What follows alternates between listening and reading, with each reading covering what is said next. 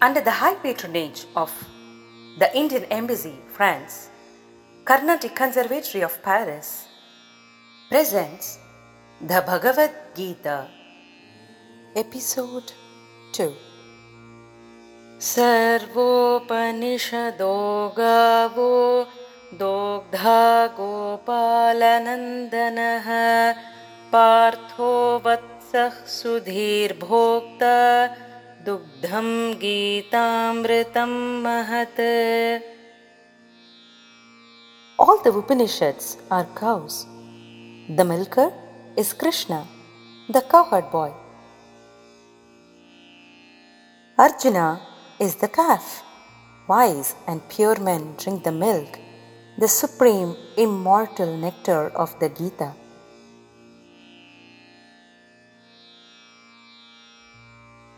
वसुदेवसुतं देवं कंसचाणूरमर्दनं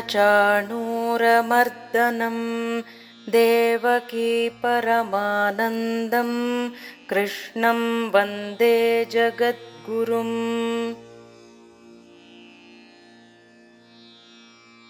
O son of Vasudeva, O Lord who destroyed Kamsa and Chanura, O the joy of Mother Devaki, salutations, O Krishna, the teacher of the world. भीष्मद्रोणतटा जयद्रथजला गान्धारनीलोत्फला शल्यग्राहवती कृपेण वहनी कर्णेन वेलाकुला Ashwatthama विकर्णघोरमकरा दुर्योधनावर्तिनी सोत्तीर्णा खलु पाण्डवै रणनदीकैवर्तकः केशवः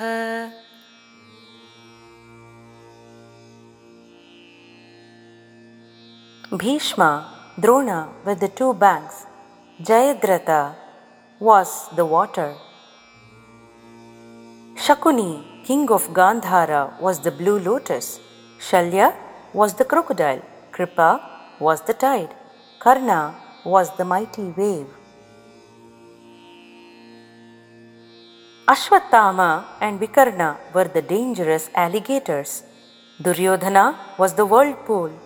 Pandavas crossed this river of war with Krishna as their helmsman.